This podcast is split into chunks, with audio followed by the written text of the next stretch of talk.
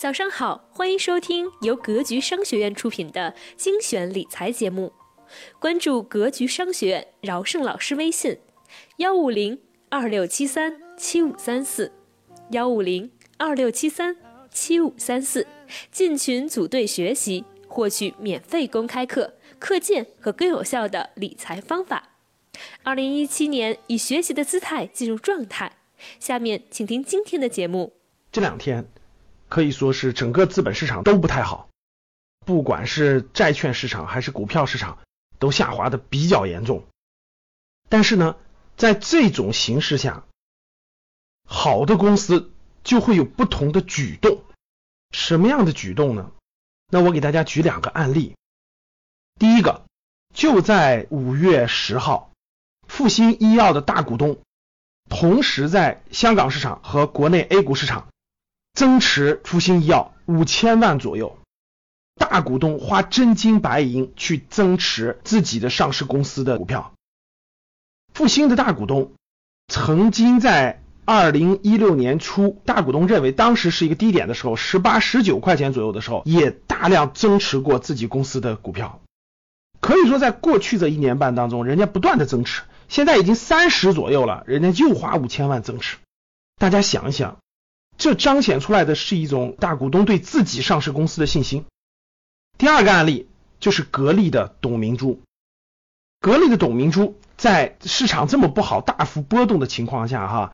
在五月十号左右，又以三十一块七毛六的价格购入了格力电器三万股，投入了九十五万，将近一百万。市场越不好的时候，大股东或者实际控制人哎，不停的增持。我们稍微拉开一点看，从去年一月份到今年不到一年半的时间，人家董明珠十三次增持格力电器。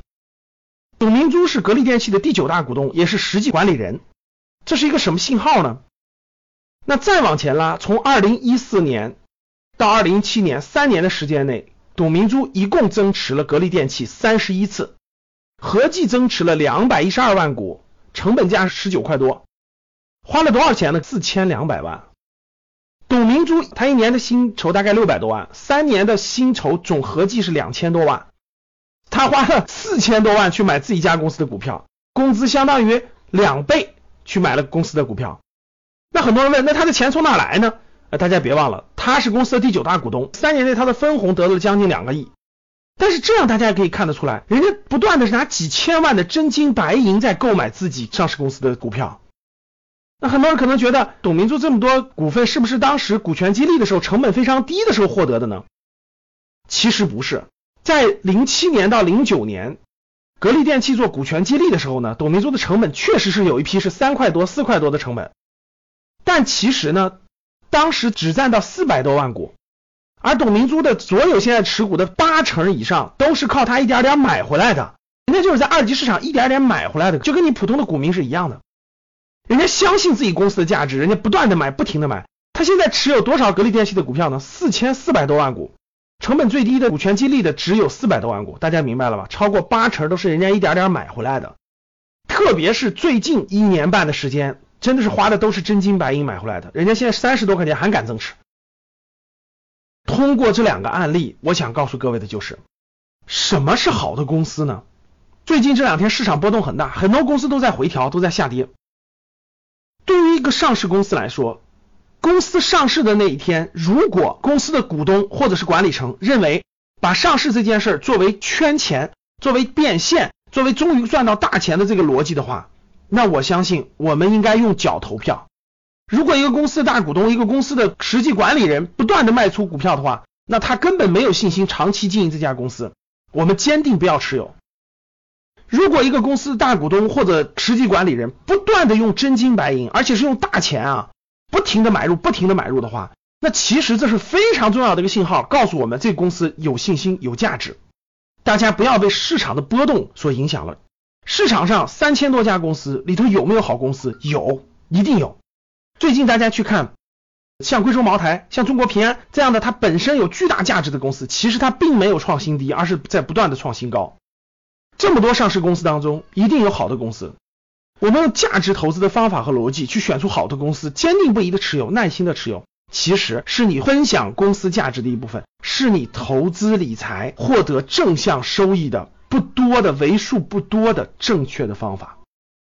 你是否关心和留意了好公司的大股东或者实际控制人，他们用真金白银增持自己的公司呢？这可是你未来投资生涯中应该关注的一个重要的事情。好的，非常感谢大家。如果你觉得我的节目好，欢迎大家分享到朋友圈。好了，今天的节目到这里就结束了。喜欢我们的节目，欢迎在下方发表您的所思所想。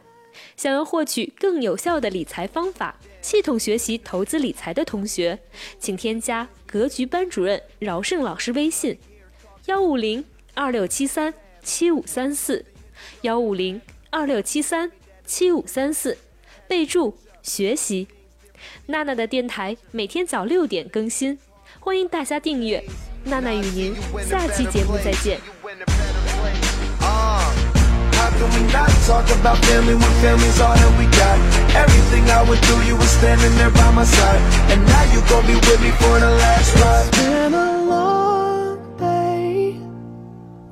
You, my friend. And I'll tell you all about it when I see you again.